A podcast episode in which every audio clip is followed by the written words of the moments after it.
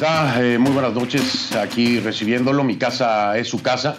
Bienvenido. Esta es ya la octava semana de transmisión desde aquí. Y bueno, seguiremos haciéndolo. Seguiremos haciéndolo el tiempo, el tiempo que sea necesario, por supuesto. Y no está de más decirle que, que si usted puede hacerlo, por favor se quede en casa y evite ser contagiado o contagiar a alguien de COVID-19, ¿no? Y es que aún no salimos de esta y estamos todos en el mismo barco.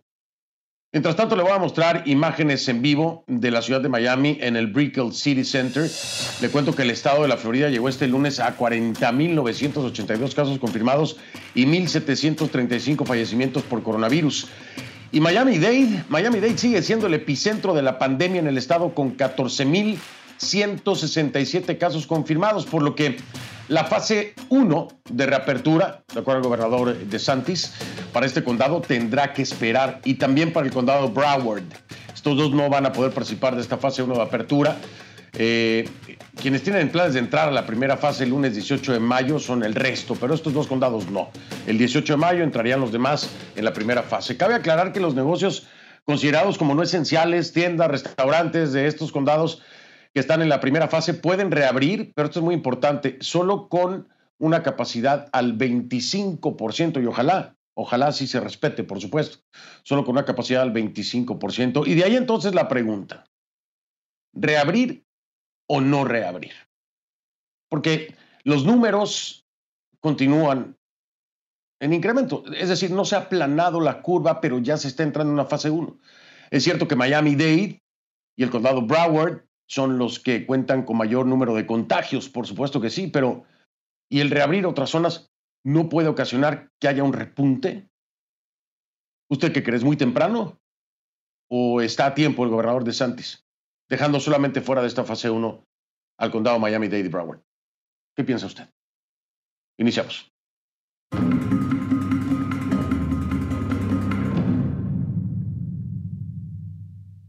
Y le pido que a partir de ese momento me acompañe utilizando la etiqueta numeral conclu COVID-19MX2. El hashtag es conclu COVID-19MX2. Recibo sus comentarios a mi cuenta en Twitter, arroba soy F del Rincón, arroba soy F del Rincón. México va a ser nuestro primer tema, por supuesto. Ahora le digo, la Organización Mundial de la Salud cree que este fin de semana vimos signos de los retos que podrían presentarse en el futuro próximo. En varios de los países que relajaron las medidas de aislamiento, ¿qué pasó? hubo un aumento de los casos. Era justo lo que le estaba diciendo hace un momento en el caso del estado de la Florida y los condados de Miami-Dade, Broward y los demás que están en la fase 1 para reabrir. Eso nos deja un total de más de 4,1 millones de casos confirmados en todo el mundo. También al menos 285 mil muertes por coronavirus. Más de 1.346.000 casos se han confirmado ya en Estados Unidos. 1.346.000 casos en este país, en donde se supone se tenía de todo, ¿no? Se tenía la tecnología, se tenía toda la estructura de uno de los gobiernos eh, más poderosos del mundo, o como le gusta decir al presidente Trump, el más poderoso del mundo. Pero en esto, en esto no ha mostrado ningún poder, ¿no? Porque son las cifras más altas que hay por país a nivel mundial. Sí. Ningún país del mundo, ninguno, tiene tantos casos. Pero a pesar de esto, hay gobernadores republicanos que le siguen la corriente al presidente Trump en el tema de la reapertura por el tema de la reactivación de la economía. Pero fíjese que tampoco ningún país del mundo se acerca a las muertes registradas en Estados Unidos. Más de 80 mil.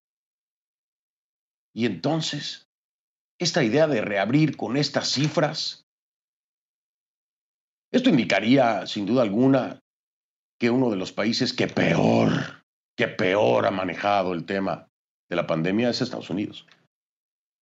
Trump insiste en que lo ha manejado maravillosamente y que deberían de agradecerle y que, bueno, usted ya lo conoce, ¿no? Pero las cifras dicen otra cosa. La realidad dice otra cosa completamente diferente. A nivel mundial. Es que a nivel mundial es que no hay otro país que esté como los Estados Unidos con el tema del coronavirus. Que sí, que la densidad poblacional y que no se pueden comparar todos los países porque hay una diferente densidad poblacional en cada uno, etc. Dígame usted lo que quiera. Dígame usted lo que quiera. Pero con los recursos que se tienen en este país, con la capacidad económica que se tiene o se debería haber tenido en ese momento, porque la economía, muy presumida por el presidente Trump, estaba muy bien. ¿No cree que se pudieron haber hecho más cosas? ¿No cree que se pudo haber controlado mayormente la situación en los Estados Unidos? Según la administración Trump, ningún país del mundo hace más pruebas que este. Bueno, ese es un dato importante y es un dato interesante. ¿eh? Sí, este es un punto que hay que rescatar. El tema de las pruebas. ¿Por qué? Porque mientras más pruebas se hacen, lo más factible es que haya más casos.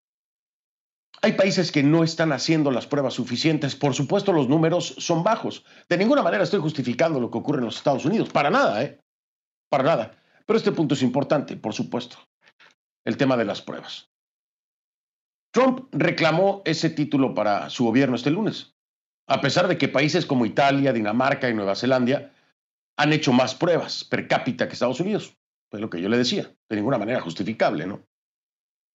Entonces estos países, Italia, Dinamarca, Nueva Zelanda, han hecho más pruebas por persona, per cápita, más que Estados Unidos donde hasta ahora se han realizado más de 9 millones de pruebas para una población de más de 332 millones de habitantes. Ahí lo tiene usted, ¿no?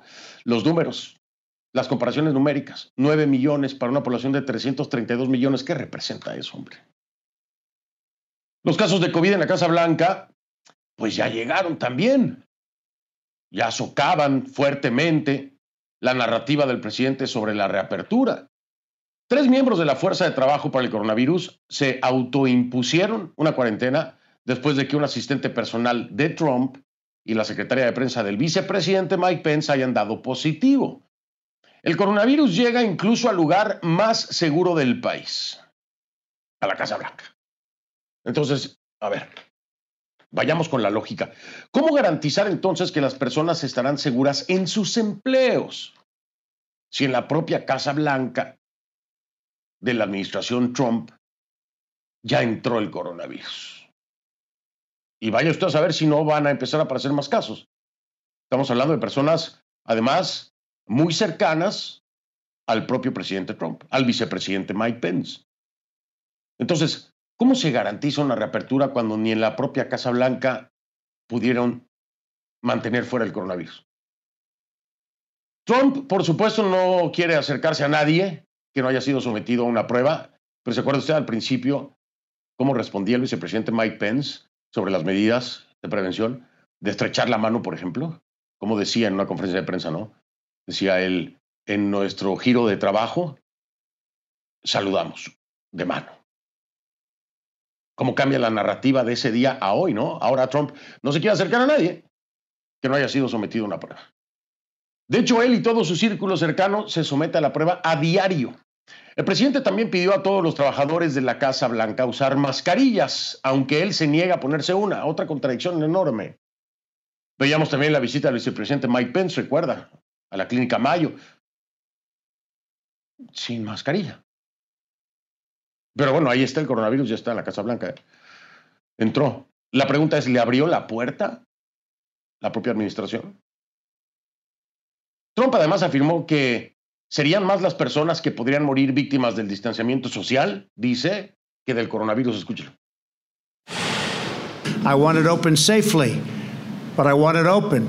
Don't forget, People are dying the other route. You can go with the enclosed route. Everything's closed up. You're in your house. You're not allowed to move. People are dying with that too. You look at drug addiction. You look at suicides. You look at some of the things that are taking place. People are dying that way too. You could make the case it's in even greater numbers.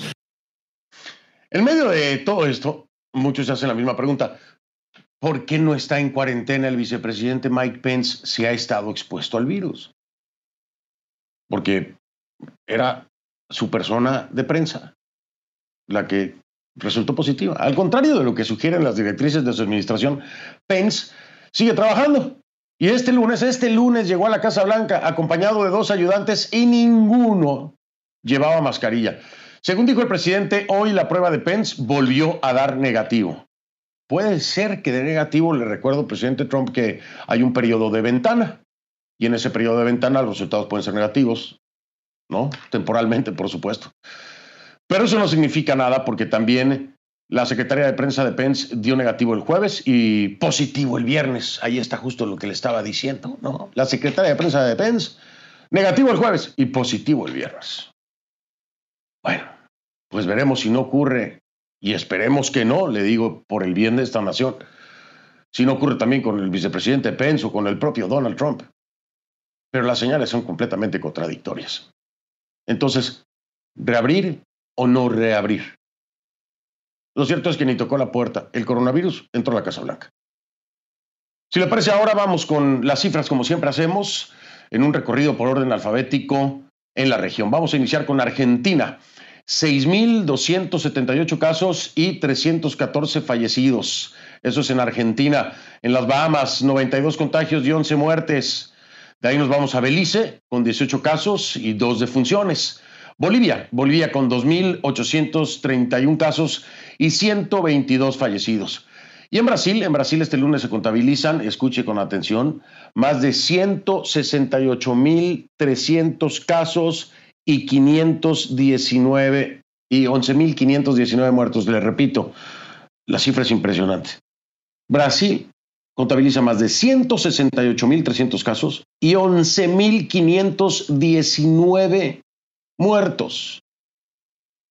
A pesar de eso, Jair Bolsonaro continúa minimizando o haciendo comentarios que no vienen al caso. De Brasil nos vamos a Chile. Chile superó los 30 mil contagios y contabiliza 323 fallecidos. Chile también con un alto número de contagios, 30 mil. En Colombia hay más de 11 mil 600 casos confirmados y 479 muertes. Costa Rica tiene 801 casos y 7 muertos. En Cuba la cifra oficial es de 1.783 infectados y 77 defunciones, eso es lo que reconoce el régimen. Le repito, 1.783 infectados y 77, y, 780, y 77 defunciones. En Ecuador, en Ecuador se reportan más de 29.500 contagios y 2.145 fallecidos. El Salvador confirma 958 casos y 18 muertes.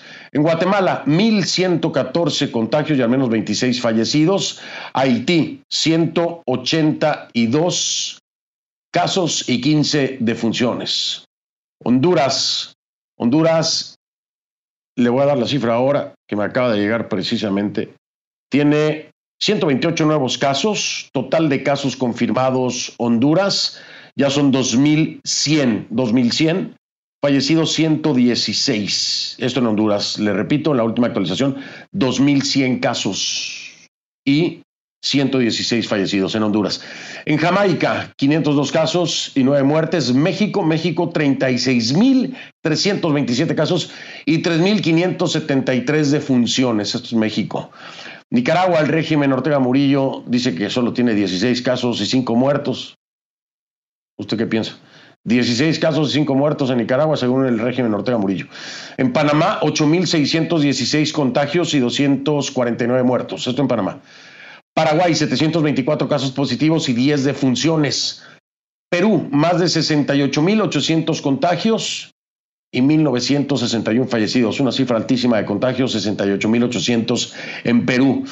En la isla del encanto, en Puerto Rico, 2.256 casos y 113 fallecidos. En República Dominicana se superaron los 10.600 contagiados y se cuentan 393 muertos. Uruguay confirma 711 casos y 19 defunciones. En Venezuela, el régimen de Maduro reconoce 414 casos y 10 fallecimientos. Esas son las cifras, esas son las cifras en nuestra región. Vamos a hacer una pausa si le parece, pero antes, antes tengo, antes de ir a la pausa, por supuesto, una noticia en seguimiento. Ponga atención. Este lunes, Juan Guaidó, reconocido por más de 55 países como el presidente encargado de Venezuela, aceptó la renuncia de JJ Rendón, Juan José Rendón, quien estuvo aquí en el programa en conclusiones, al cargo de la estrategia general del Comité Presidencial. En la carta de renuncia, Rendón ratificó su respaldo a la causa democrática e hizo un llamado a todos los sectores nacionales e internacionales a reforzar el respaldo a Guaidó. A su juicio, conformar un gobierno de emergencia nacional es la única vía real para salvar a Venezuela de una catástrofe sin precedentes. En esta entrevista que me concedió sobre la operación Gedeón, JJ Rendón me dijo que firmó un acuerdo preliminar, aceptó que lo había hecho con la idea de explorar si se podía capturar y entregar a la justicia a varios miembros del gobierno, del régimen de Nicolás Maduro, que están procesados o que tienen órdenes de captura, como usted lo sabe. Pero aseguró que ese acuerdo no llegó a hacerse efectivo y que decidieron desentenderse de quienes ejecutarían el operativo.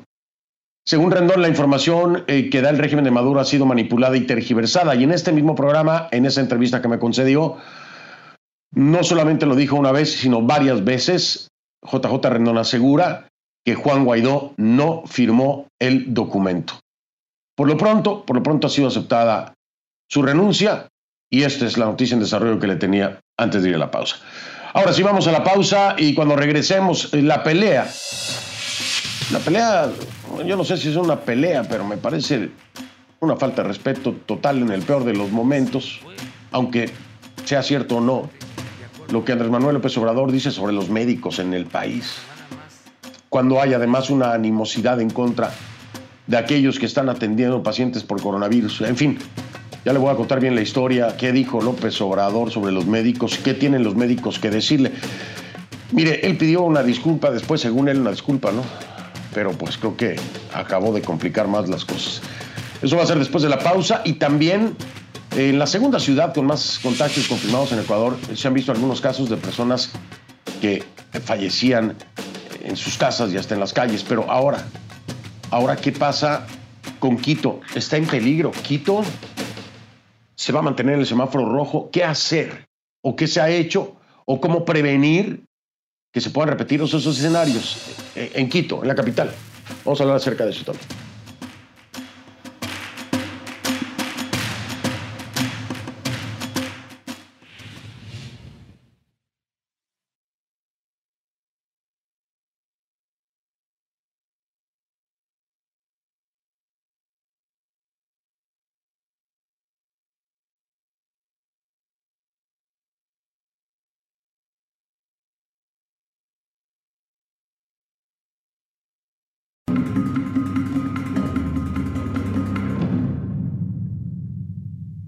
La etiqueta a partir de este momento es Conclu COVID-19 MX2. Conclu COVID-19 MX de México 2, segunda parte, porque bueno, no sé ya ni cuántas llevamos de México, pero retomamos a partir de la más reciente, esta es la número 2. Conclu COVID-19 MX2 es la etiqueta. Sus comentarios a mi cuenta en Twitter con esta etiqueta, arroba soy F del Rincón, arroba soy F del Rincón, el hashtag Conclu COVID-19 MX2. Hay molestia, hay molestia, hay mucha molestia entre algunos gremios médicos en México. ¿Por qué? Bueno, es que el presidente Andrés Manuel López Obrador dijo el pasado viernes, en plena pandemia por el coronavirus, que existe mercantilismo en el sistema de salud mexicano, que les importa más el billete, prácticamente, así lo dio a entender. El mandatario dijo que hay algunos médicos que solo buscan enriquecerse a la merced de los pacientes. Representantes del sector salud han dicho que hoy, más que nunca, existe constancia del sacrificio que hace el personal médico y de la solidaridad para con el pueblo mexicano. Al ser increpado sobre estas reacciones, López Obrador pidió, bueno, yo no sé si llamarle disculpas, usted juzgue, ¿no? Pero dijo que su comentario había sido mal interpretado y que sus palabras habían sido tergiversadas. Pero bueno, le digo, no sé si llamarle una disculpa a mí no me parece, o bueno, al menos no parece satisfactorio, no sé. Escúchelo usted y dígame qué piensa. Esta es la supuesta disculpa de López Obrador, escuche. No dije eso. Hablé de algunos médicos, porque también es una realidad, que se mercantilizó la medicina, es parte del modelo neoliberal pues si se robaban las medicinas. Imagínense. Uno de los negocios más jugosos en el pasado era el de la compra de las medicinas. No solo eso, adulteraban los medicamentos. Entonces, lo que dije fue que había médicos que solo les interesaba eso, el dinero. Bueno, usted dirá si fue disculpa, no fue disculpa o complicó peor las cosas, ¿no? Durante la conferencia de prensa esta, la mañanera que le dicen en México, Una periodista le preguntó a López Obrador por dar este tipo de declaraciones en el contexto que, atraviesa México, donde a causa de la pandemia del coronavirus, miembros del personal médico han sido agredidos. Entonces, imagínese usted en este escenario, en medio de una pandemia, donde ha habido agresiones a personas del sector salud, este comentario. El presidente dijo que son dos cosas diferentes y reclamó que todo lo que él dice lo sacan de contexto. El mandatario dijo también que los médicos no deberían molestarse y anticipó que por sus palabras seguramente recibirá críticas de sus adversarios, a quienes tildó de intocables y obviamente de nueva cuenta recurrió al tema del neoliberalismo como una de las causas para estas críticas y del modelo fallido, en donde algunos médicos, según AMLO, lo que les interesa es el dinero. Vamos a hablar precisamente sobre esta situación como invitado.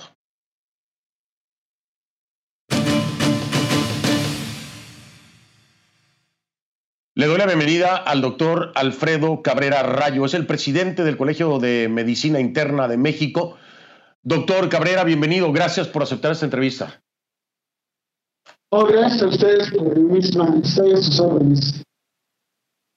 Doctor, eh, bueno, pues ya escuchó usted, eh, no sé si calificarla de disculpa o no disculpa, lo que decía Andrés Manuel López Obrador, después de que se le cuestionara por los comentarios expresados en torno, dice él, a algunos médicos y al sistema de salud. Eh, yo le pregunto, ¿ha quedado satisfecho? ¿Le parece que fue una disculpa o cómo toma esto que acaba de escuchar? Bueno, no, no hablaré de forma personal solamente porque antes de de esta conversación que bien ha hecho favor de, de, estar teniendo conmigo. He estado en contacto estrecho, llevo mucho tiempo platicando de este y otros temas que conciernen a la salud pública de nuestro país con los presidentes de múltiples sociedades, asociaciones y colegios médicos en, México. y todos escuchamos lo que el señor presidente dijo en su primer comentario el día viernes. Y, bueno, quizás, quizás yo voy a decir, quizás yo puedo tener interpretación, pero para que haya suscitado una respuesta como nunca antes había habido de 47 eh, sociedades médicas, significa que, que, hubo más que una mala interpretación de algunos médicos. Son, somos muchos los que nos sentimos ofendidos, así lo diré tal cual. El gremio médico se siente ofendido porque se, pierde, no no se pierde, se desvirtúan nuestros conceptos de una actuación ética, moral y profesional. Y usted lo dijo bien, Fernando, en un contexto ya de por sí difícil para lo que es el gremio médico, en donde es noticia nacional e internacional, que mientras en unas partes del mundo tienen agradecimientos eh, con, con, el gremio médico, en México, no voy a tampoco generalizar, un sector de la sociedad puede exacerbarse contra la integridad y la imagen de los profesionales de la salud. Eso es algo riesgoso. Es ofensivo lo que nos dice y es riesgoso para nuestra integridad y nuestra imagen. Así lo vemos, así lo vemos. Y también tenemos la oportunidad de escuchar lo que él comentó esta mañana, en donde veladamente eh, dice que le disculpemos, pero luego el señor presidente vuelve a remeter contra algunos sectores, algunas partes de nuestro gremio. Eh, yo quiero decirle, por supuesto, a nuestro señor presidente con todo respeto, que, sus adversarios no somos los médicos. Mm, desconozco quiénes son sus adversarios, pero si los busca a este lado, jamás los va a encontrar, porque nosotros tenemos otras prioridades, tenemos otros compromisos y así, así, queremos, así queremos permanecer. Doctor Cabrera, eh, cuando ustedes se eh, enfrentan, yo, le quiero dar las gracias primero, eh, déjeme eh, al menos yo poderle dar las gracias a usted y a todos los, los miembros del sector salud en México, a, todos los que trabajan, son héroes, son héroes, para mí son héroes, para muchos que tenemos sentido común, lo son, son héroes porque están arriesgando su vida, eh, eh, se han alejado de sus familias. Yo les reconozco, yo me quito el sombrero a todos esos enfermeros, enfermeras, eh, médicos, a, todos los miembros del sector salud. Doctor Cabrera, yo, yo quiero felicitarlos y agradecerles por lo que están haciendo. Son los héroes que están en, la línea de, en el frente de batalla, ¿no? Esto es una realidad. Pero déjeme ir un poco más allá, porque, bueno, ya veo que no fue bien tomado para nada eh, la disculpa, o, como le quiera llamar, de hoy en la mañana de Andrés Manuel López Obrador, pero aquí hay un contenido ideológico que a mí en lo particular me, me saca mucho de balance, doctor Cabrera, este tema del neoliberalismo y meterlos en un paquete ideológico eh, cuando lo que hay es un juramento hipocrático. Eh, doctor Cabrera, ¿cómo toman esto? Usted cuando atiende a una persona eh, necesitada por cualquier tema de salud, ahora por el COVID-19, ¿ustedes en algún momento piensan en ideologías, piensan en neoliberalismo o en qué piensan? ¿Tiene algo que ver con estas palabras de López Obrador o es completamente fuera de contexto el tema neoliberal incluido en este paquete que ya de por sí ofende a nuestros héroes de la salud? para nada, o sea, no creo que un solo médico pueda eh, tener en su mente a qué clase social o económica eh, o, género, raza, pensamiento puede tener un paciente al recibirse. Fíjense que a mí me llena de orgullo y, lo expresé hace un par de días en mis redes sociales. ¿Cómo, cómo, cómo yo puedo observar el compromiso de mis compañeros? Cuando digo mis compañeros, no solamente hablo de lo que es el cuerpo médico, sino las enfermeras. Es increíble, Fernando, increíble lo que uno puede ver, percibir, sentir cuando está en una sala COVID. Cómo eh, las enfermeras, los camilleros, todo el mundo trata sin importar la clase social, sin importar del partido político, bueno, pues ni nos importa ni les preguntamos si no es, si no es necesario eh, para su historial clínico. Eh, no, no, no buscamos más que el bien de las personas.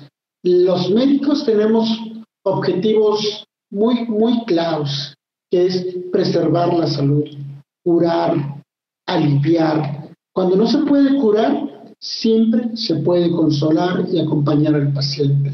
Nunca pensamos, nunca nos mueve la, la cuestión económica no sé usted, pero yo que estoy en el, en el gremio, le puedo decir que hay miles de casos, miles de casos en los, que el médico no cobra un peso por la consulta. No, ¿Cuántas veces nos marcan por teléfono y damos algo así? No estamos pensando en la cuestión económica. ¿Sabe por qué? Porque si sabemos que si hacemos bien las cosas, eso tendrá alguna, alguna, eh, alguna situación de retribución, pero eso es también normal. También es normal eso, eso entonces, el, el, punto, el hecho de que eh, nuestro señor presidente, el, primer mandatario de nuestro país, nos, nos denoste nuestros valores, pues sí nos inquieta, nos preocupa y le enviamos el mensaje, primero, que no somos sus adversarios y después que, que nadie mejor que él conoce los tiempos difíciles que nuestro país transita. Y nadie mejor que él, siendo el primer mandatario, siendo señor presidente, del quien nos gustaría escuchar mensajes que nos unan a los mexicanos, que, que eviten la confrontación y, por supuesto, que eviten el odio entre los ciudadanos. Porque los médicos estamos para ayudar, para curar, para atender. Así lo hacemos. Y lo hacemos con mucho gusto, ¿sabes? Con mucho gusto. Yo lo sé, doctor. Yo lo sé, no, no, me lo tiene que, decir. Y creo que la mayoría de los mexicanos no. Podríamos entrar en, eh, entrar en temas de, clínicas privadas, etcétera. Es, otra cosa. Hay un juramento hipocrático. Me ha tocado, tengo, tengo amigos que son médicos, otros que, son enfermeros, conozco enfermeras. Y, he visto el sacrificio que hacen. El sacrificio enorme, donde lo último que piensan es precisamente en, el billete. ¿no?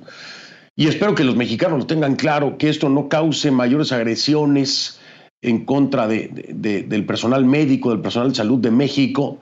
De ser así, bueno, Andrés Manuel López Obrador tendrá que asumir también responsabilidad porque es muy fácil este, decir lo que se le dé la gana en una mañanera, en medio de una pandemia, poner así a los médicos y que cualquier persona lo malinterprete, es muy grave, es muy grave, es increíble, como lo dice usted, doctor Cabrera, es increíble, pero además, además es completamente imprudente, imprudente. No, no, no había peor momento para hablar de algo así y plantear este escenario con los médicos que, que, que en medio de una pandemia. Es absurdo, es eh, irresponsable, eh, y si bueno, si él piensa que es así, pues que lo demuestre no solamente con dichos, hay estadísticas, hay cifras que sustenten las cosas, porque le ha dado a López Obrador por hablar lo que quiera hablar, causar este tipo de conflicto, poner en riesgo al personal de salud, pero sin un sustento.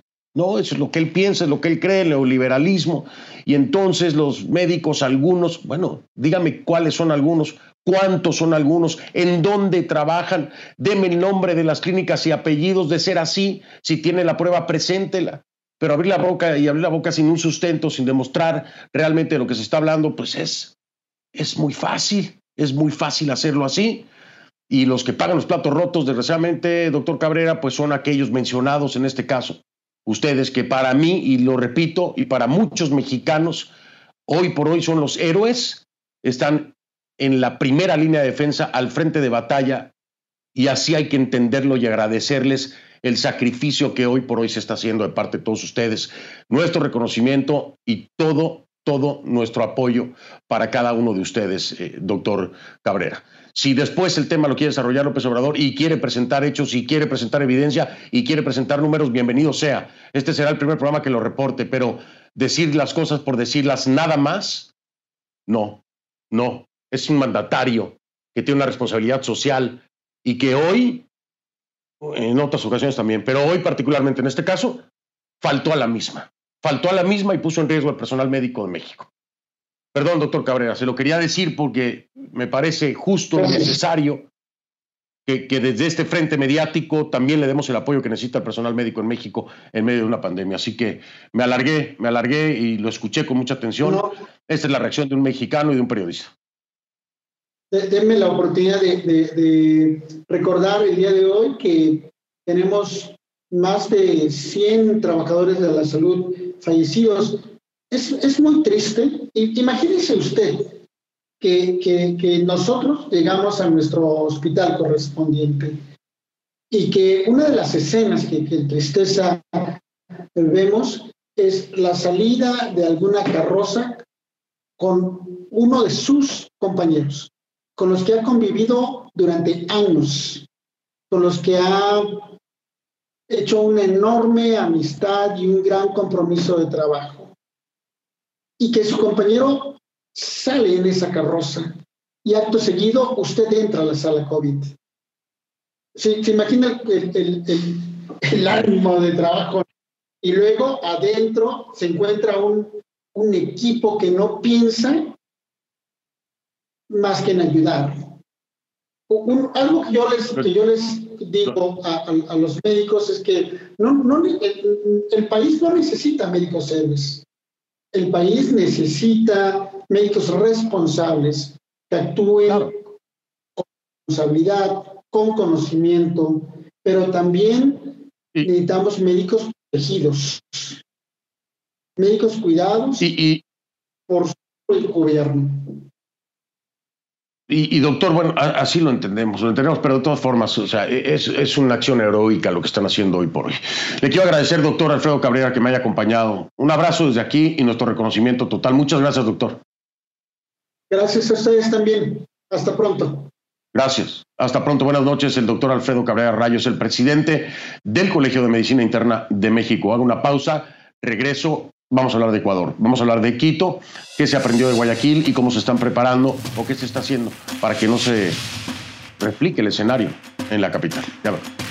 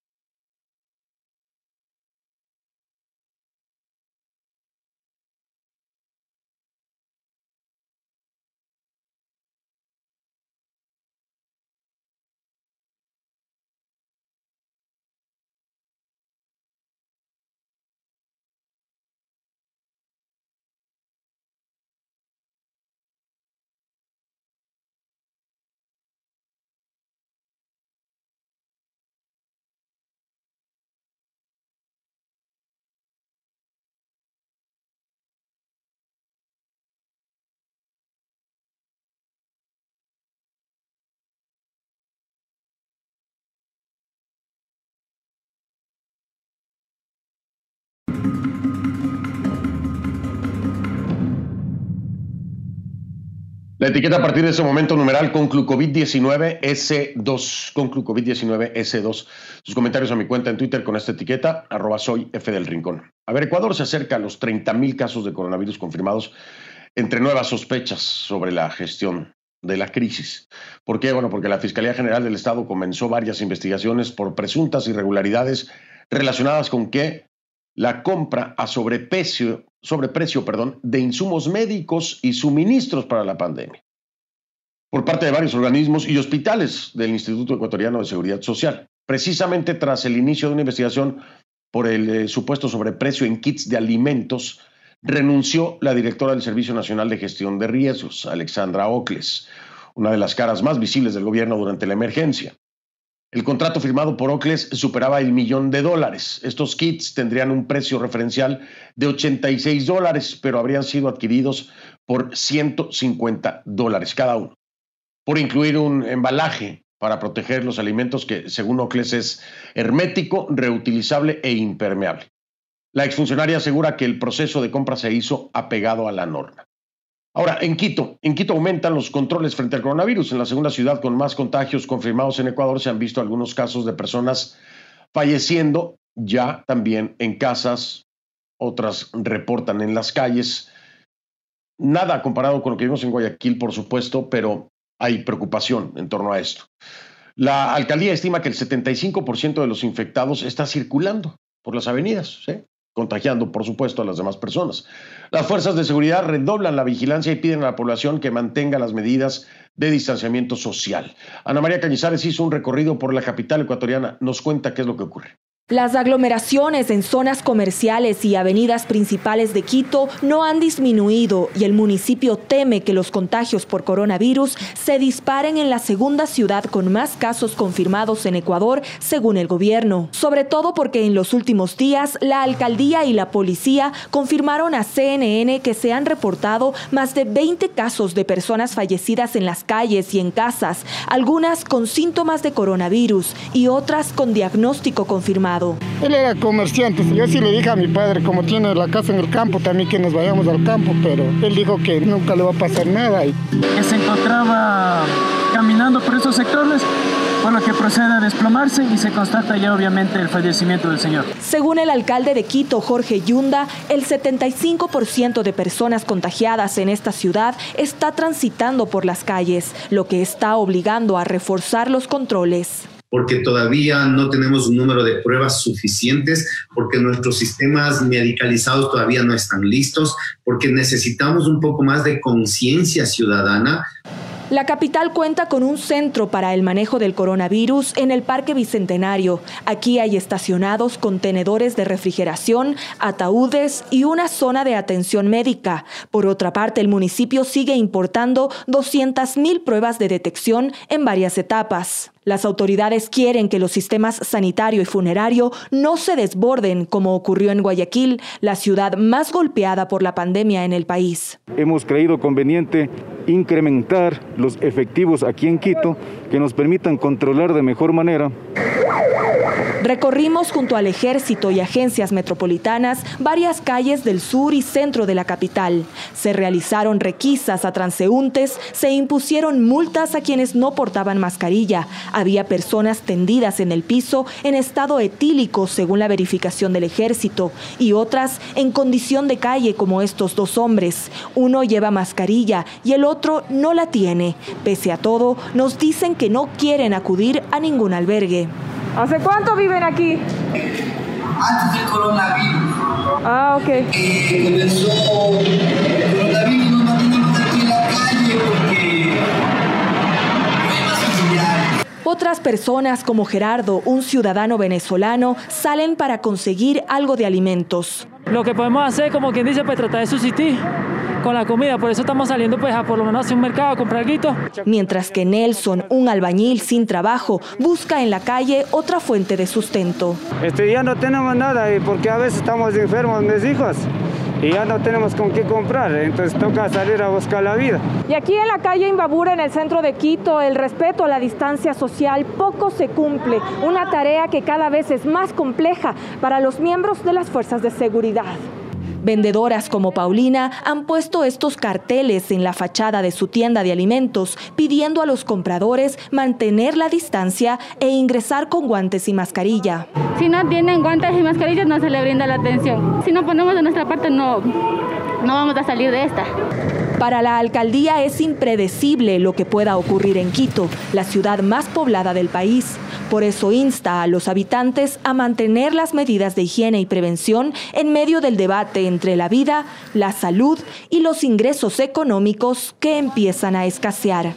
Para CNN, Ana María Cañizares, Quito. Gracias, Ana María Cañizares. Voy a hacer una pausa al regresar. Me acompaña Santiago Guarderas, es el vicealcalde de Quito en vivo desde la capital para hablar sobre este tema.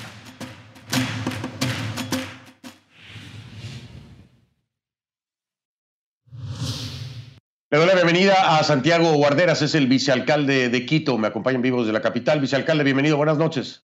Muy buenas noches, Fernando. Un gusto estar nuevamente invitado en su programa. Al contrario, gracias a usted por acompañarme, vicealcalde. Eh, tengo poco tiempo, pero ya se tuvo una experiencia dolorosa, eh, muy difícil en Guayaquil. ¿Se está listo en Quito? ¿Se está listo? ¿Se tiene lo que se necesita? ¿Se ha podido organizar todo lo que antes no se pudo organizar? ¿Cómo se sienten al respecto? Bueno, sí, en efecto, la municipalidad ha tomado todas las precauciones. Creo que es un tema eh, bastante complejo, pero hay que saber tomar las decisiones a efecto que podamos tener protocolos en todos los sentidos. Uno en la parte sanitaria y otro lamentablemente en el tema de los cadáveres. Eh, eh, sabemos que es un virus altamente contagioso y letal y por lo tanto tenemos que tomar todas las precauciones.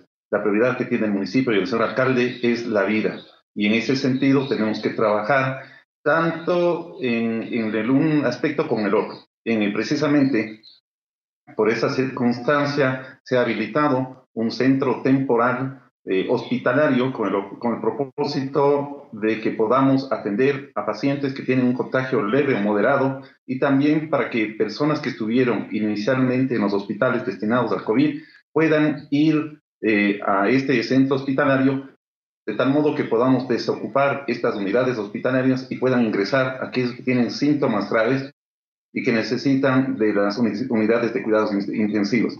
Y en el otro tema, en el tema de los cadáveres, hemos hecho todo un protocolo a efecto que pudiéramos tener refrigerantes temporales de tal modo que podamos recuperar los cadáveres cuanto antes. De hecho, lamentablemente, desde que inició la pandemia hasta este tiempo, hemos tenido alrededor de entre 15 y 20 personas que hemos tenido que recoger inmediatamente y se les ha dado una santa sepultura para evitar que pudieran dar eh, los fenómenos que lamentablemente ocurrieron en otras ciudades. Vicealcalde, le, le, repetía que me queda poco tiempo. Se tienen los recursos, eh, es decir, aquí hay un tema de recursos que necesariamente cuesta.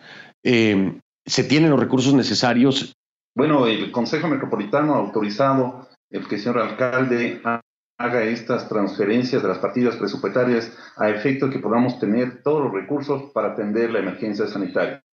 Sabemos que esto cuesta todos los insumos médicos, todo lo que es la planeación, el, el poder responder de manera eficaz, lo hacemos. Pero creo que en la, en la nota que usted señalaba hay un tema muy importante, la responsabilidad ciudadana. Yo creo que aquí, para poder salir de esta pandemia, se requiere disciplina, conciencia y responsabilidad de todos.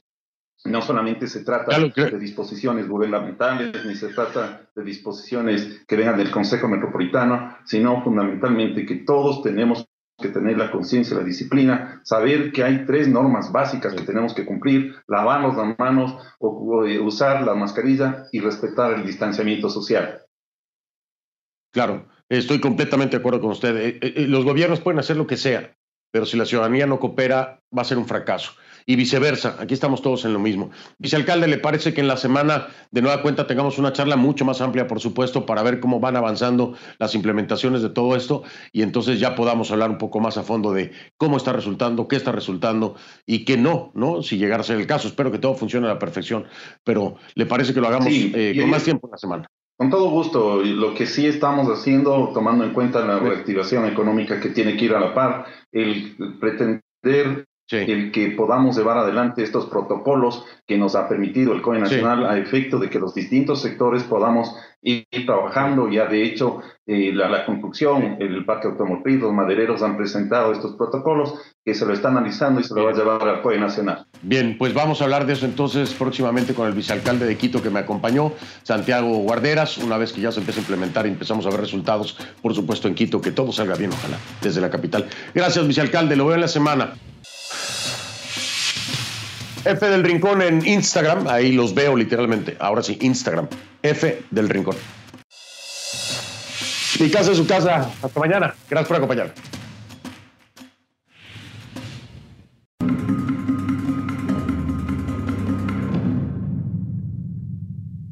La etiqueta a partir de este momento es Conclu COVID-19 MX2.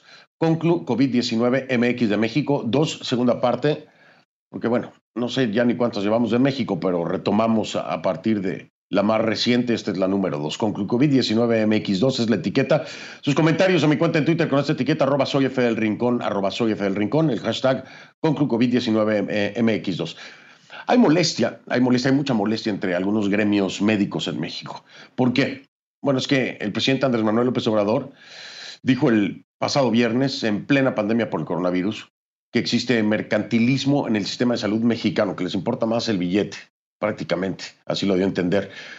El mandatario dijo que hay algunos médicos que solo buscan enriquecerse a la merced de los pacientes. Representantes del sector salud han dicho que hoy, más que nunca, existe constancia del sacrificio que hace el personal médico y de la solidaridad para con el pueblo mexicano. Al ser increpado sobre estas reacciones, López Obrador pidió, bueno, yo no sé si llamarle disculpas, usted juzgue, ¿no? Pero dijo que su comentario había sido mal interpretado y que sus palabras habían sido tergiversadas. Pero bueno, le digo, no sé si llamarle una disculpa, a, mí no me parece, o bueno, al menos no parece satisfactorio, no sé. Escúchelo usted y dígame qué piensa. Esta es la supuesta disculpa de López Obrador, escuche. No dije eso. Hablé de algunos médicos porque también es una realidad que se mercantilizó la medicina, es parte del modelo neoliberal. Pues si se robaban las medicinas, imagínense, uno de los negocios más jugosos en el pasado era el de la compra de las medicinas. No solo eso, adulteraban los medicamentos. Entonces, lo que dije fue que había médicos que solo les interesaba eso, el dinero. Bueno, usted dirá si fue disculpa, no fue disculpa o complicó peor las cosas, ¿no? Durante la conferencia de prensa esta, la mañanera que le dicen en México, una periodista le preguntó a López Obrador por dar este tipo de declaraciones en el contexto que, que atraviesa México donde a causa de la pandemia del coronavirus, miembros del personal médico han sido agredidos. Entonces, imagínese usted en este escenario, en medio de una pandemia, donde ha habido agresiones a personas del sector salud, este comentario. El presidente dijo que son dos cosas diferentes y reclamó que todo lo que él dice lo sacan de contexto. El mandatario dijo también que los médicos no deberían molestarse y anticipó que por sus palabras seguramente recibirá críticas de sus adversarios a quienes tildó de intocables y obviamente de nueva cuenta recurrió al tema del neoliberalismo como una de las causas para estas críticas y del modelo fallido, en donde algunos médicos, según AMLO, lo que les interesa es el dinero. Vamos a hablar precisamente sobre esta situación como invitado.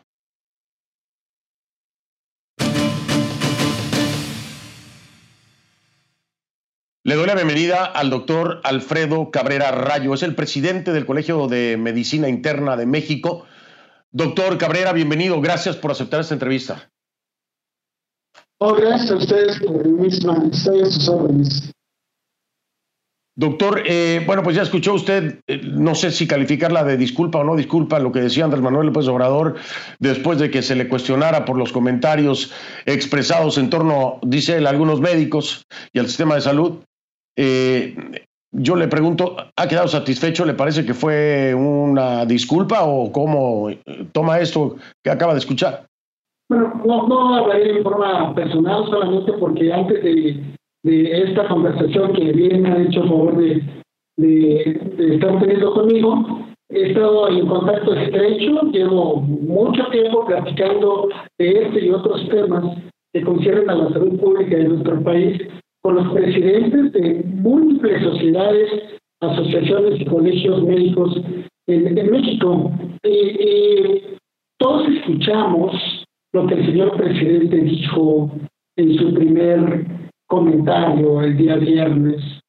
Y, bueno, quizás, quizás yo voy a decir, quizás yo puedo tener interpretación, pero para que haya suscitado una respuesta como nunca antes había habido de 47 eh, sociedades médicas, significa que, que, hubo más que una mala interpretación de algunos médicos. Son, somos muchos los que nos sentimos ofendidos, así lo diré tal cual. El gremio médico se siente ofendido porque se, pierde, no, no se pierde, se desvirtúan nuestros conceptos de alguna actuación ética, moral y profesional. Y usted lo dijo bien, Fernando, en un contexto ya de por sí difícil para lo que es el, gremio médico, en donde es noticia nacional e internacional, que mientras en unas partes del mundo tienen agradecimientos eh, con, con, el gremio médico, en México, no voy a tampoco a generalizar, es un sector de la sociedad puede exacerbarse contra la integridad y la imagen de los profesionales de la salud.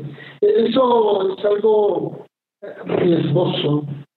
Es ofensivo lo que nos dice y es riesgoso para nuestra integridad y nuestra imagen. Así lo vemos, así lo vemos. Y también tenemos la oportunidad de escuchar lo que él comentó esta mañana, en donde veladamente eh, dice que le disculpemos, pero luego el señor presidente vuelve a remeter contra algunos sectores, algunas partes de nuestro gremio.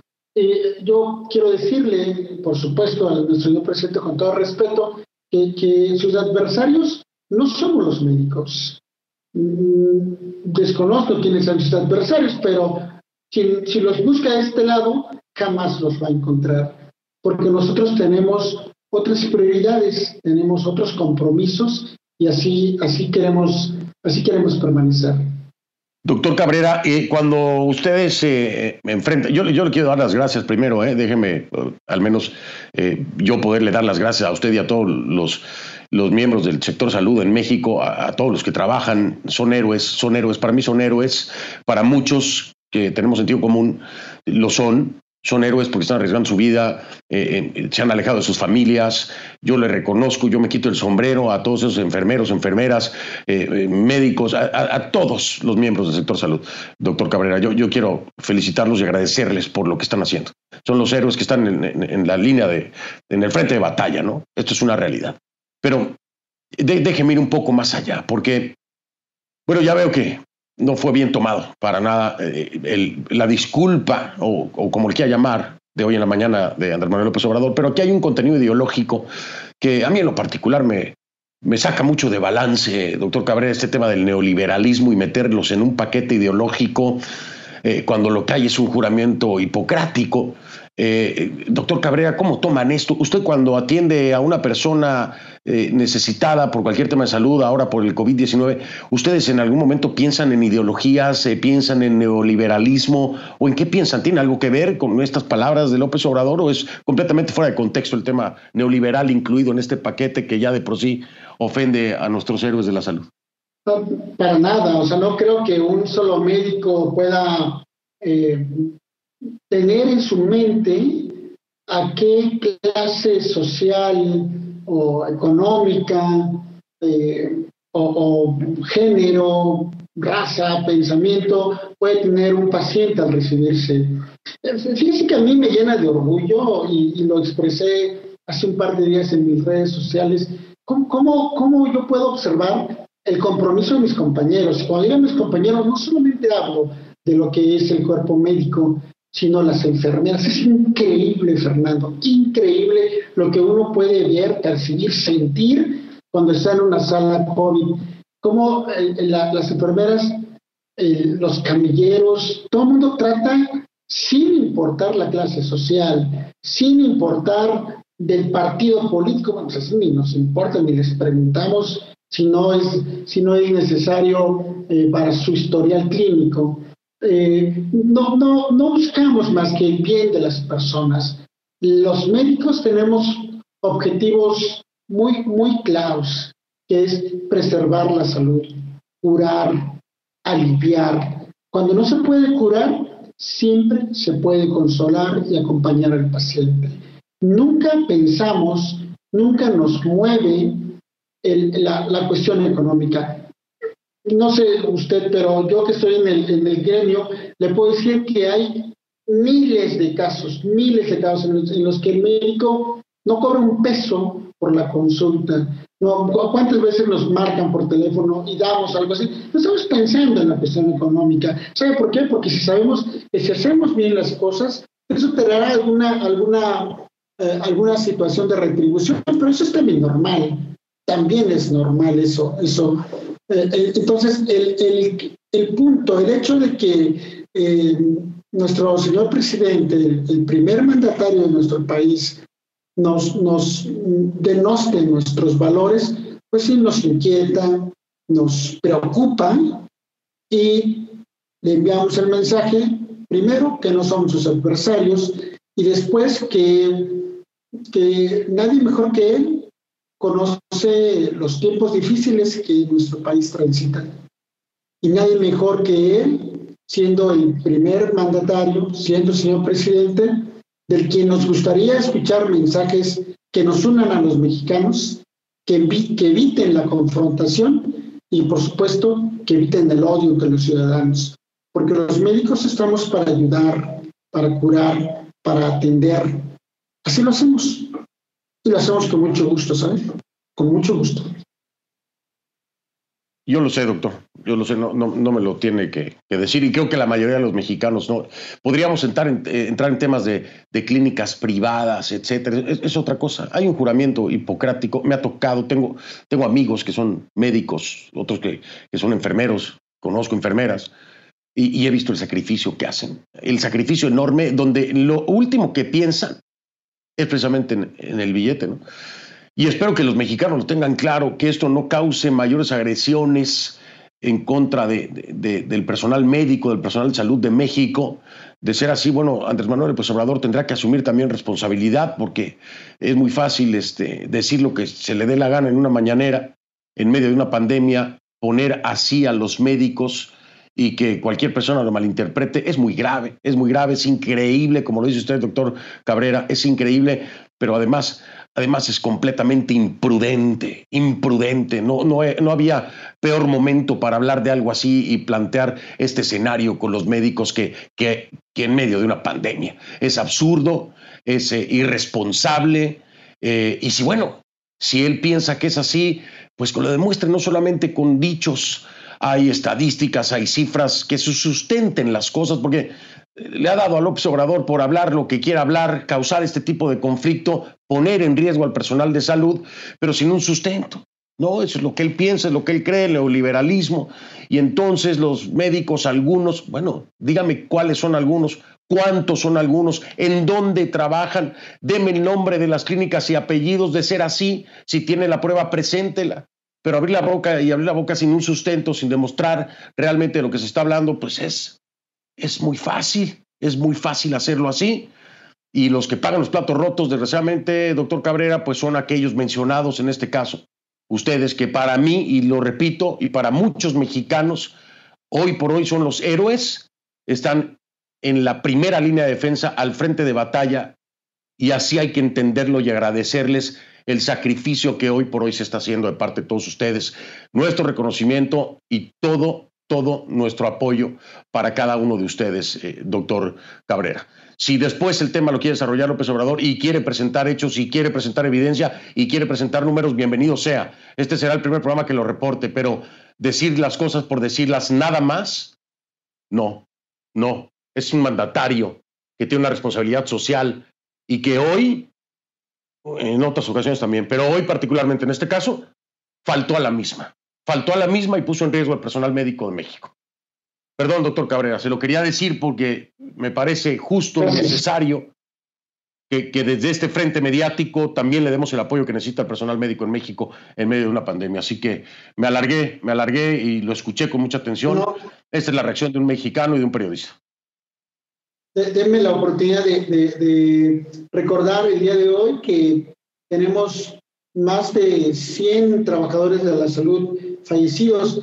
Es, es muy triste. Imagínese usted que, que, que, nosotros llegamos a nuestro hospital correspondiente y que una de las escenas que, que tristeza vemos es la salida de alguna carroza con uno de sus compañeros, con los que ha convivido durante años, con los que ha hecho una enorme amistad y un gran compromiso de trabajo. Y que su compañero sale en esa carroza y acto seguido usted entra a la sala COVID. ¿Se, se imagina el, el, el, el, ánimo de trabajo? Y luego adentro se encuentra un, un equipo que no piensa más que en ayudar. Un, algo que yo les, que yo les digo a, a, a, los médicos es que no, no, el, el, país no necesita médicos héroes. El país necesita médicos responsables que actúen claro. con responsabilidad, con conocimiento, pero también necesitamos médicos protegidos, médicos cuidados y, y, por el gobierno. Y, y, doctor, bueno, así lo entendemos, lo entendemos, pero de todas formas, o sea, es, es, una acción heroica lo que están haciendo hoy por hoy. Le quiero agradecer, doctor Alfredo Cabrera, que me haya acompañado. Un abrazo desde aquí y nuestro reconocimiento total. Muchas gracias, doctor. Gracias a ustedes también. Hasta pronto. Gracias. Hasta pronto. Buenas noches. El doctor Alfredo Cabrera Rayos, el presidente del Colegio de Medicina Interna de México. Hago una pausa, regreso Vamos a hablar de Ecuador, vamos a hablar de Quito, qué se aprendió de Guayaquil y cómo se están preparando o qué se está haciendo para que no se replique el escenario en la capital. Ya verán.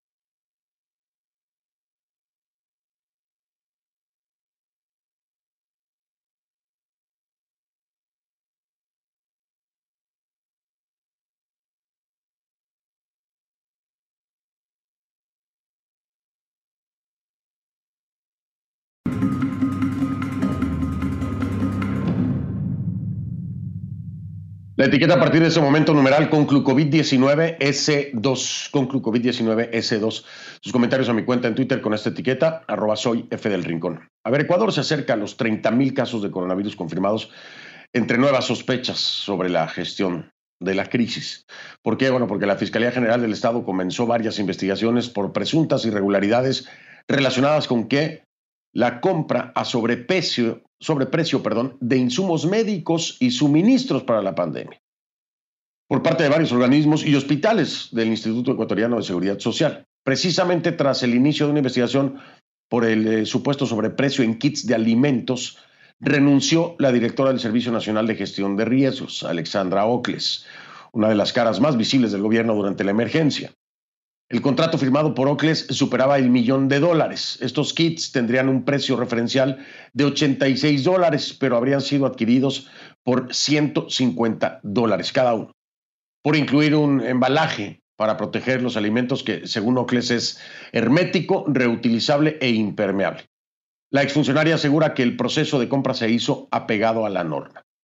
Ahora, en Quito, en Quito aumentan los controles frente al coronavirus. En la segunda ciudad con más contagios confirmados en Ecuador se han visto algunos casos de personas falleciendo ya también en casas, otras reportan en las calles. Nada comparado con lo que vimos en Guayaquil, por supuesto, pero hay preocupación en torno a esto. La alcaldía estima que el 75% de los infectados está circulando por las avenidas, contagiando, por supuesto, a las demás personas. Las fuerzas de seguridad redoblan la vigilancia y piden a la población que mantenga las medidas de distanciamiento social. Ana María Cañizares hizo un recorrido por la capital ecuatoriana. Nos cuenta qué es lo que ocurre. Las aglomeraciones en zonas comerciales y avenidas principales de Quito no han disminuido y el municipio teme que los contagios por coronavirus se disparen en la segunda ciudad con más casos confirmados en Ecuador, según el gobierno. Sobre todo porque en los últimos días la alcaldía y la policía confirmaron a CNN que se han reportado más de 20 casos de personas fallecidas en las calles y en casas, algunas con síntomas de coronavirus y otras con diagnóstico confirmado. Él era comerciante. Yo sí le dije a mi padre, como tiene la casa en el campo, también que nos vayamos al campo, pero él dijo que nunca le va a pasar nada. Que se encontraba caminando por esos sectores por lo que procede a desplomarse y se constata ya obviamente el fallecimiento del señor. Según el alcalde de Quito, Jorge Yunda, el 75% de personas contagiadas en esta ciudad está transitando por las calles, lo que está obligando a reforzar los controles porque todavía no tenemos un número de pruebas suficientes, porque nuestros sistemas medicalizados todavía no están listos, porque necesitamos un poco más de conciencia ciudadana. La capital cuenta con un centro para el manejo del coronavirus en el Parque Bicentenario. Aquí hay estacionados contenedores de refrigeración, ataúdes y una zona de atención médica. Por otra parte, el municipio sigue importando 200.000 pruebas de detección en varias etapas. Las autoridades quieren que los sistemas sanitario y funerario no se desborden como ocurrió en Guayaquil, la ciudad más golpeada por la pandemia en el país. Hemos creído conveniente incrementar los efectivos aquí en Quito que nos permitan controlar de mejor manera Recorrimos junto al ejército y agencias metropolitanas varias calles del sur y centro de la capital. Se realizaron requisas a transeúntes, se impusieron multas a quienes no portaban mascarilla. Había personas tendidas en el piso en estado etílico según la verificación del ejército y otras en condición de calle como estos dos hombres. Uno lleva mascarilla y el otro no la tiene. Pese a todo, nos dicen que no quieren acudir a ningún albergue. ¿Hace cuánto viven aquí? Antes del coronavirus. Ah, ok. Eh, comenzó el coronavirus nos mantenemos aquí en la calle porque no hay más auxiliares. Otras personas como Gerardo, un ciudadano venezolano, salen para conseguir algo de alimentos. Lo que podemos hacer, como quien dice, pues tratar de subsistir con la comida, por eso estamos saliendo pues a por lo menos hacia un mercado a comprar algo. Mientras que Nelson, un albañil sin trabajo, busca en la calle otra fuente de sustento. Este, ya no tenemos nada y porque a veces estamos enfermos mis hijos y ya no tenemos con qué comprar, entonces toca salir a buscar la vida. Y aquí en la calle Imbabura, en el centro de Quito, el respeto a la distancia social poco se cumple, una tarea que cada vez es más compleja para los miembros de las fuerzas de seguridad. Vendedoras como Paulina han puesto estos carteles en la fachada de su tienda de alimentos pidiendo a los compradores mantener la distancia e ingresar con guantes y mascarilla. Si no tienen guantes y mascarillas no se le brinda la atención. Si no ponemos de nuestra parte no, no vamos a salir de esta. Para la alcaldía es impredecible lo que pueda ocurrir en Quito, la ciudad más poblada del país. Por eso insta a los habitantes a mantener las medidas de higiene y prevención en medio del debate entre la vida, la salud y los ingresos económicos que empiezan a escasear. Para CNN, Ana María Cañizares, Quito. Gracias, Ana María Cañizares. Voy a hacer una pausa. Al regresar me acompaña Santiago Guarderas, es el vicealcalde de Quito en vivo desde la capital para hablar sobre este tema.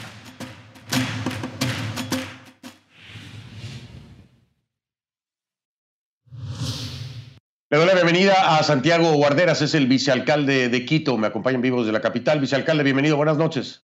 Buenas noches, Fernando. Un gusto estar nuevamente invitado en su programa. Al contrario, gracias a usted por acompañarme, vicealcalde. Eh, tengo poco tiempo, pero ya se tuvo una experiencia dolorosa, eh, muy difícil en Guayaquil. ¿Se está listo en Quito? ¿Se está listo? ¿Se tiene lo que se necesita? ¿Se ha podido organizar todo lo que antes no se pudo organizar? ¿Cómo se sienten al respecto? Bueno, sí, en efecto, la municipalidad ha tomado todas las precauciones. Creo que es un tema eh, bastante complejo, pero hay que saber tomar las decisiones a efecto que podamos tener protocolos en todos los sentidos. Uno en la parte sanitaria y otro lamentablemente en el tema de los cadáveres. Eh, eh, sabemos que es un virus altamente contagioso y letal y por lo tanto tenemos que tomar todas las precauciones. La prioridad que tiene el municipio y el señor alcalde es la vida y en ese sentido tenemos que trabajar tanto en, en un aspecto como el otro. En, precisamente por esa circunstancia se ha habilitado un centro temporal eh, hospitalario con el, con el propósito de que podamos atender a pacientes que tienen un contagio leve o moderado y también para que personas que estuvieron inicialmente en los hospitales destinados al COVID puedan ir eh, a este centro hospitalario de tal modo que podamos desocupar estas unidades hospitalarias y puedan ingresar aquellos que tienen síntomas graves y que necesitan de las unidades de cuidados intensivos. Y en el otro tema, en el tema de los cadáveres, hemos hecho todo un protocolo a efecto que pudiéramos tener refrigerantes temporales de tal modo que podamos recuperar los cadáveres cuanto antes. De hecho, lamentablemente, desde que inició la pandemia hasta este tiempo, hemos tenido alrededor de entre 15 y 20 personas que hemos tenido que recoger inmediatamente y se les ha dado una santa sepultura para evitar que pudieran dar eh, los fenómenos que lamentablemente ocurrieron en otras ciudades. Vicealcalde, le, le, repetía que me queda poco tiempo. Se tienen los recursos, eh, es decir, aquí hay un tema de recursos que necesariamente cuesta. Eh, ¿Se tienen los recursos necesarios? Bueno, el Consejo Metropolitano ha autorizado el que el señor alcalde haga estas transferencias de las partidas presupuestarias a efecto que podamos tener todos los recursos para atender la emergencia sanitaria. Sabemos que esto cuesta todos los insumos médicos, todo lo que es la planeación, el, el poder responder de manera eficaz, lo hacemos. Pero creo que en la, en la nota que usted señalaba hay un tema muy importante, la responsabilidad ciudadana. Yo creo que aquí, para poder salir de esta pandemia, se requiere disciplina, conciencia y responsabilidad de todos. No solamente se trata de disposiciones gubernamentales, ni se trata de disposiciones que vengan del Consejo Metropolitano, sino fundamentalmente que todos tenemos que tener la conciencia, la disciplina, saber que hay tres normas básicas que tenemos que cumplir, lavarnos las manos, o, eh, usar la mascarilla y respetar el distanciamiento social. Claro, estoy completamente de acuerdo con usted. Eh, eh, los gobiernos pueden hacer lo que sea, pero si la ciudadanía no coopera, va a ser un fracaso y viceversa. Aquí estamos todos en lo mismo. Vicealcalde, ¿le parece que en la semana de nueva cuenta tengamos una charla mucho más amplia, por supuesto, para ver cómo van avanzando las implementaciones de todo esto y entonces ya podamos hablar un poco más a fondo de cómo está resultando, qué está resultando y qué no, ¿no? Si llegara a ser el caso. Espero que todo funcione a la perfección, pero ¿le parece que lo hagamos eh, con más tiempo en la semana? Con todo gusto. Lo que sí estamos haciendo, tomando en cuenta la reactivación económica que tiene que ir a la par, el pretender el que podamos llevar adelante estos protocolos que nos ha permitido el COE Nacional a efecto de que los distintos sectores podamos ir trabajando. Ya de hecho, eh, la, construcción, el parque automotriz, los madereros han presentado estos protocolos que se lo está analizando y se lo va a llevar al COE Nacional. Bien, pues vamos a hablar de eso entonces próximamente con el vicealcalde de Quito que me acompañó, Santiago Guarderas, una vez que ya se empiece a implementar y empezamos a ver resultados, por supuesto en Quito, que todo salga bien, ojalá, desde la capital. Gracias, vicealcalde, lo veo en la semana. F del Rincón en Instagram, ahí los veo literalmente. Ahora sí, Instagram. F del Rincón. Mi casa es su casa. Hasta mañana. Gracias por acompañarme.